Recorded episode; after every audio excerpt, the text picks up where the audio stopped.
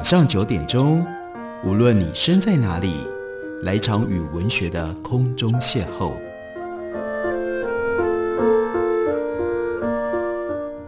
杨照谈书，邀您一同遨游文学世界，认识古今中外的经典之作。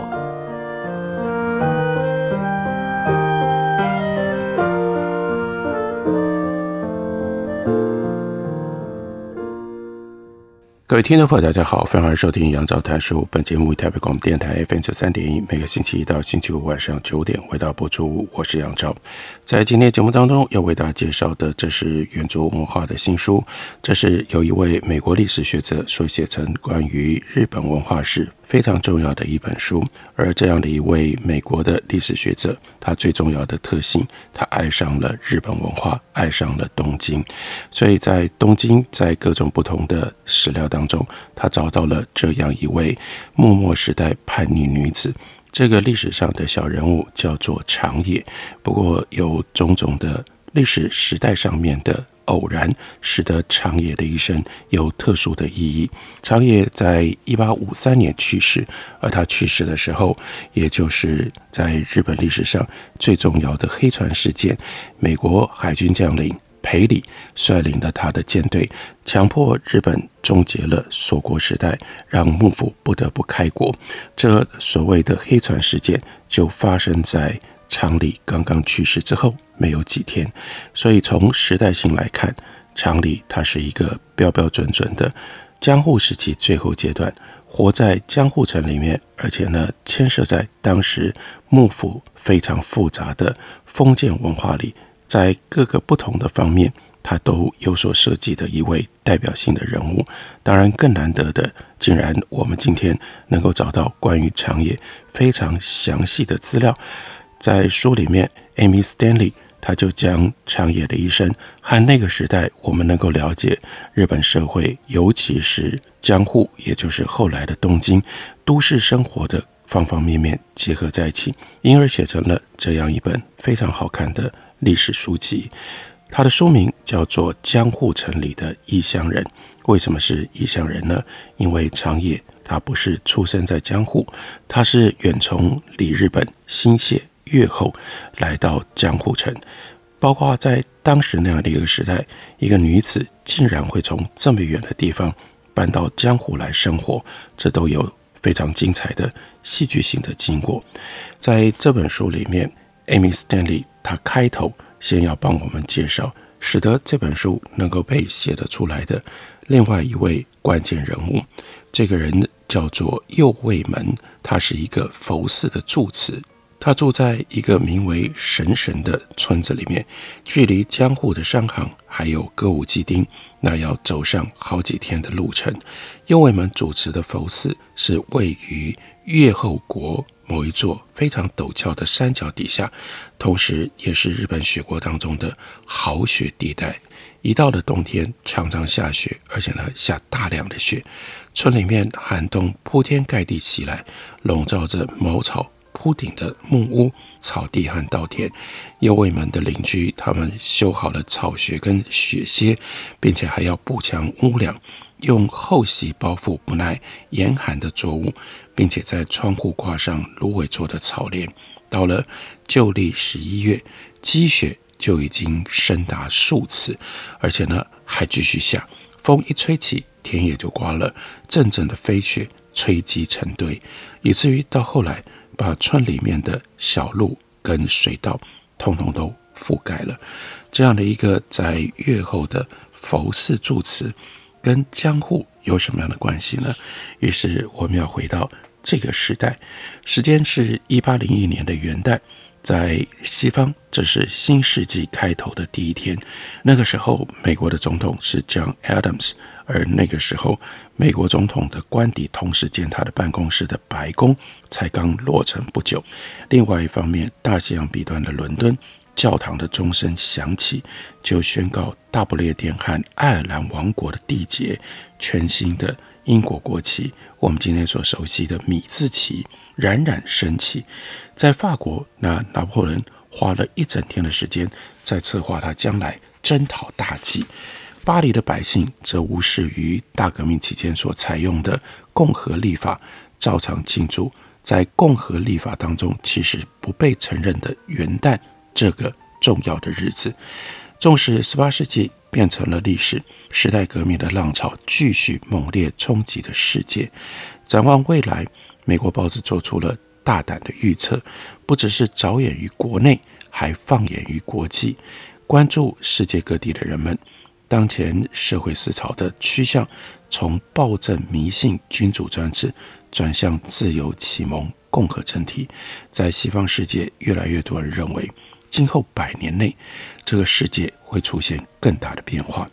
那大部分西方人熟知的1801年元旦，在日本呢，这是一个普通的隆冬之日，换算成为旧历是十一月十七日。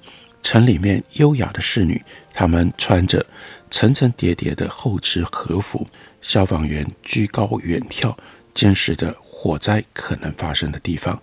街上有小贩叫卖着烤地瓜。那在乡下呢，村民忙着修缮工具、编织草绳、照料冬季的蔬菜跟萝卜，同时烦恼：哎呀，又要缴税了。收成的季节已经过了，各种征收年贡的令状眼看就要到期。佃农上山去伐林砍木，又到海边去捡拾一桶一桶曝晒成干的海带。在农村，人们把白米或者是大豆捆装起来，集结成堆。有的时候，他们只能够勉强抽出现金来支付。全日本一共有在封建体制底下六十六个令制国。每个村子都必须要纳贡，这就是人民对于地方藩主叫做大名，或者是更高的将军、将军应该要尽的义务。那个时候，幕府掌权的将军是德川家齐，江户是他们德川家的根据地，从这里统御全日本。那个时候的江户的人口，这是非常惊人的热闹的都市，因为在十九世纪刚刚开端的时候。江户的人口已经高达一百二十万，岁末隆冬，这是西方人欢庆的季节。但是在日本，那是大家在忙什么呢？就是征税纳税。于是还有征税的文书，必须要有人写，并且用印，再用笔墨誊抄、信差去派送，透过农夫长满了厚茧的双手辗转相传，其中一张。就落入到刚刚所提到的叫做右卫门的这位佛寺住持的手里面。右卫门特别的地方在哪里呢？那就是他继承了满满好几箱的公文书，其中有一些历史长达百年之上，折成经文状塞在信封里面，集结起来装订成册。他还留着几十年前的年贡歌赋状，还有领受书。村民的陈情书，以及乡里事务的公告，几十份典当土地的借贷契约，信众往来的记录，村民的户籍簿，亡故者的死亡登记，还有法名清册，甚至还有家里为了他姐姐出嫁而添购的物品清单。这些文件林林总总，它的背景是，当时日本乡下人，甚至包括女性，都有很高的识字率，在农村。五位男性当中就有一个能够读、能够写，在大部分的城市，这个比率还要更高。所以日本人呢，在这种历史的时期，就已经开始创造了有史以来规模最庞大的近代社会文书档案系统，种类包罗万象。也就是靠着这样丰富的文档，才能够让我们今天看到这一本。江户城里的异乡人，所以作者 Amy Stanley 他就说，要是右卫门那个时候他能够预知未来，知道他所保存的文书里面暗藏的秘密，有一天会被后人揭开，他对于他那些装满文件的箱子，或许会另眼相看。那文书当中暗藏着什么样的秘密呢？就是这个长野的一生。研究人员爬梳这些资料。因而能够描绘长野的故事的轮廓，并且呢，把他的书信后来经过了照片制档之后，全部放到网络上，然后再进一步，有一个甚至不是日本人，一个在远方的外国的学者，因为有方便的网络，所以他就独自坐在研究室里，透过电脑的荧幕看着长野的亲笔字迹。这一位学者当然就是 Amy Stanley，所以他又特别讲，在学期结束之后，他搭上了飞往东京的班机，去那一座旧名为江户的城市，在东京转乘新干线，穿过右卫门家乡的群山，为了要干嘛呢？要去亲眼目睹长野的手稿。他的笔迹沿着纸页一路依篱而下，信上的折痕依然清晰可见。按下快门，他就拍了几张照片，欲罢不能，一直拍，拍了几十张。他那个时候已经怀孕，有了自己的小孩，另一个家庭，那段故事即将展开。他在这样的生命处境底下，跨越时空去追踪。十九世纪，远方日本另外一个女子的生命，这是非常特别的。透过能够保存下来的历史史料，而建立起跟他研究对象的一种特殊生命呼应、亲密的关系。我们休息一会儿，等我回来继续聊。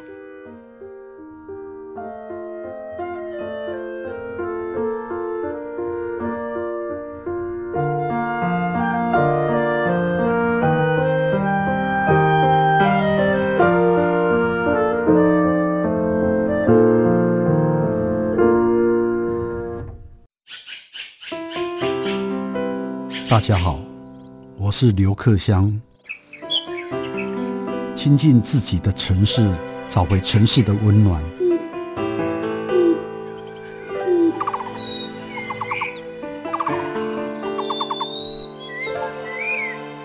听见台北的声音，就在台北广播电台，FM 九三点一，AM 一一三四。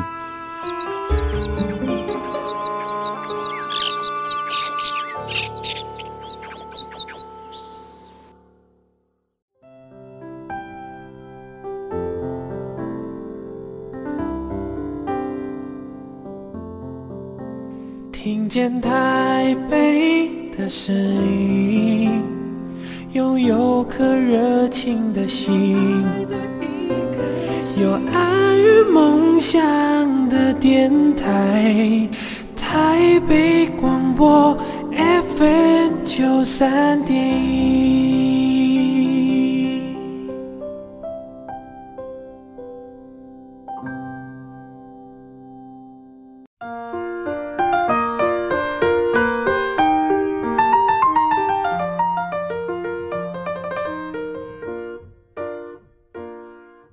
感谢您继续收听《杨照谈书》。本节目以台北广播电台 FM 九三点一，每个星期一到星期五晚上九点，为大家播出到九点半。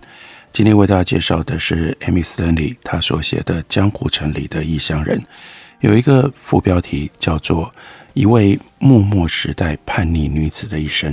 这是日本史上的一个小人物，但是因为留下了丰富的文书记录，因而使得 Amy Stanley 她可以试着去重建。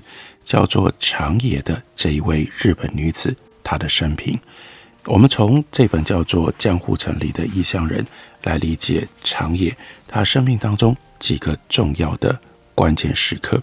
我们来看一下她出嫁吧。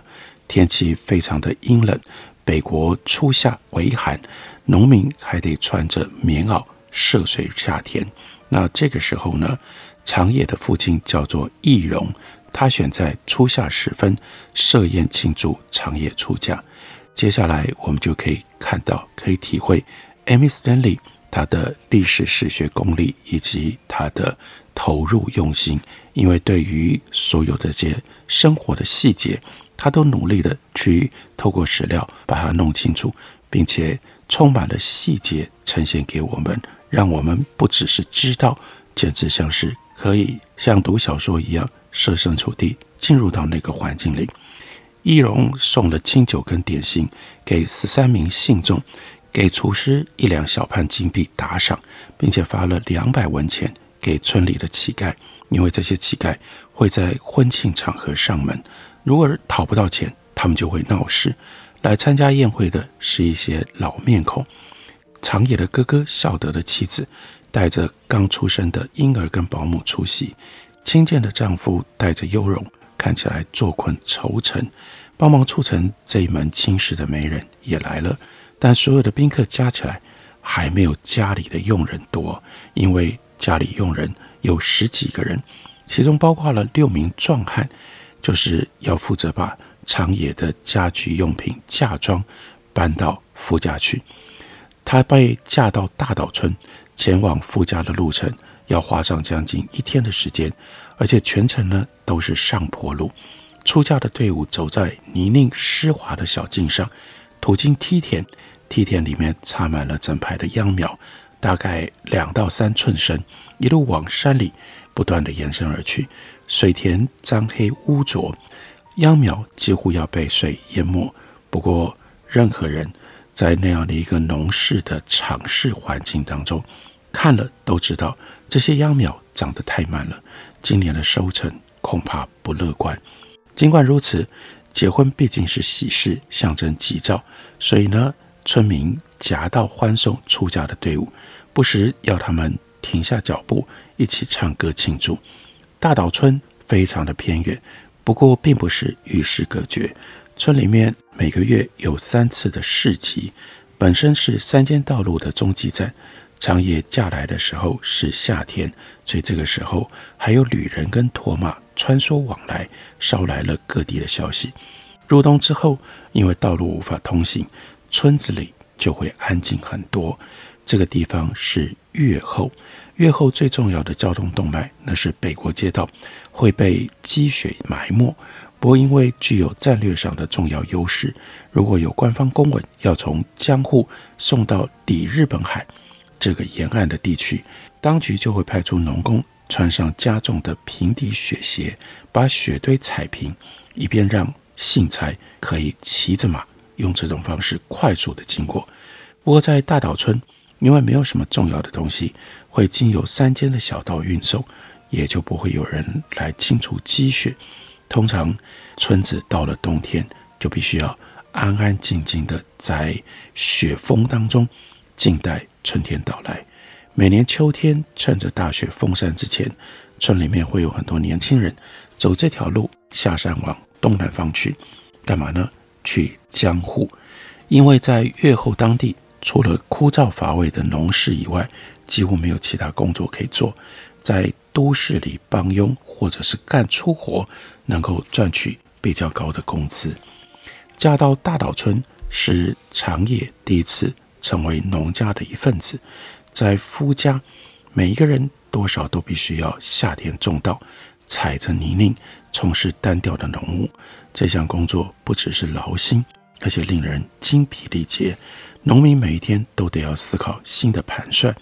如果只想着把去年的种子撒进到土里，拔除杂草，接着就能够坐等好收成，下场会一败涂地。失败的人失去了保障，最后会因为没有能力可以负担税负，导致家庭破碎，不得不把孩子卖给妓院或者是歌舞团，父母则流落街头，沦为路边的乞丐。所以每一年开春，农民首先要做的非常重要，也要非常仔细决定这一年要栽植的稻种。当时有不少的选择，名册上登载着叫做白须或者鹤鸡，听起来是相当诱人的品种。不过最好的做法是根据前一年的产量来调整比例，以便随时分散风险。因为不同的品种会受到不一样的病虫害的袭击，所以如果种的都是同样的品种，万一有病虫害，那可能一整年根本就完全。没有收成了。那长野嫁到大岛村之后，很不幸的是接连欠收，村民苦于生计。不过，所有的人都以为再撑一年可以安然度过危机。终于盼到了一八三五年，这是日本的天宝六年的春天，但是气候仍然严寒，积雪迟迟未融，稻米的收成不到平常的一半，连大豆、黄豆也欠收。要做味噌都不够了。长野家虽然衣食无虞，但也逐渐面临无米之炊啊。每一升米、每一杯酱油都弥足珍贵。到了秋天，这是大户农家要干嘛呢？要腌萝卜，有将近千颗的萝卜必须要腌好来过冬。但这个时候，因为味噌不够，所以变成了豪赌。新嫁来的媳妇在不习惯的厨房里做事，即使是平常可以容许的小小的失手，这个时候就不一样了。因为米糠昂贵，味噌难求，非常时期都有可能，因此呢，就会变成滔天大错。到了春末，这个时候，因为持续的欠收，饥饿的农民体弱无力，就算有秧苗跟农具，也没有办法耕作，田地空荡荒芜，长满了虫子。到了那一年的年底，大岛村附近的视野村，竟然死了八十个人，这个数字相当惊人，因为这种农村通常只有几百个人，竟然死了八十个人，这真的是一个大灾难。长野在这样的状况底下过了好几年的时间，到了一八三七年夏天，看起来丰收有望，但是大岛村仍然没有走出阴霾。当年不少家庭家破人亡，原因不只是出在许多人饱受饥荒疾病之苦，或者是死于非命。另外，贫苦人家为了要减轻生计负担，也会有把媳妇送走的做法。这个时候，长野的丈夫还不至于养不起嫁来四年的妻子，可是呢，他越来越不愿意勉强苦撑这一段困难的婚姻。最大的问题是，长野没有生小孩。就在前一年，天宝六年，长野的妹妹叫年野，在这个时候天气异常寒冷的夏天，生下了一位女婴。那个时候，长野的妹妹年野。十八岁，但长野已经三十三岁了。以村里的标准来说，早就已经是中年了。她在婚后没有生下小孩，这太不寻常了。因此，接下来在天宝八年，选择了一个夏天的日子，她的丈夫就决定结束这一段夫妻关系。长野被休了，于是我们看到这样的一个场景。长野，他离开大岛村，穿越阴森残破的乡野，独自下山，回到他自己娘家所在的石神村。在一片满目疮痍当中，家里面灵犬似的样子，就跟他离开的时候没有两样。当然，一切早就今非昔比。他的妹妹年野已经出嫁，他的嫂嫂佐野正追着另外一个蹒跚学步的幼儿在跑。那一年寺院登记的亡故人数比往年多了一倍，从平常的一年四五个人增加到十个人。家里面出了一些状况，两个弟弟结婚又离婚，包括不知道为什么从大石田回来，重回家人怀抱的弟弟义伦，父亲右卫门的身体每况愈下，就在长夜回来几个月后的初秋的时候就去世了。全家悲痛不已，哥哥易荣也开始担心，因为他变成了名副其实的一家之主，必须要独自扛起责任。一如往常，易荣呢，把这样的情况写在文字里面，这就是使得我们之所以能够了解那个时候的历史状况，在这一家当中所发生的事情。他记录了父亲去世。最后写下他自己所遭遇的各种烦恼。长野，他的妹妹，一伦、一仙，他的弟弟，他们三个人都在今年离缘。离缘就是离婚，家里咬牙苦撑自己，还得救济可怜的佃户过冬。这是非常难得江户幕末时代在日本偏远乡村的生活实录，而且 Amy Stanley。用他非常生动的笔法，重建了那样的一个历史时代。一位美国的历史学家对于江户时代的日本社会有这么深刻的认知跟关怀，更重要的，和长野这一位女性，她有自己在生命上面的特殊的呼应，才能够写出这样一本非常精彩、非常好看的江户城里的异乡人。介绍给大家，推荐给大家。感谢你的收听，我们明天同一时间再会。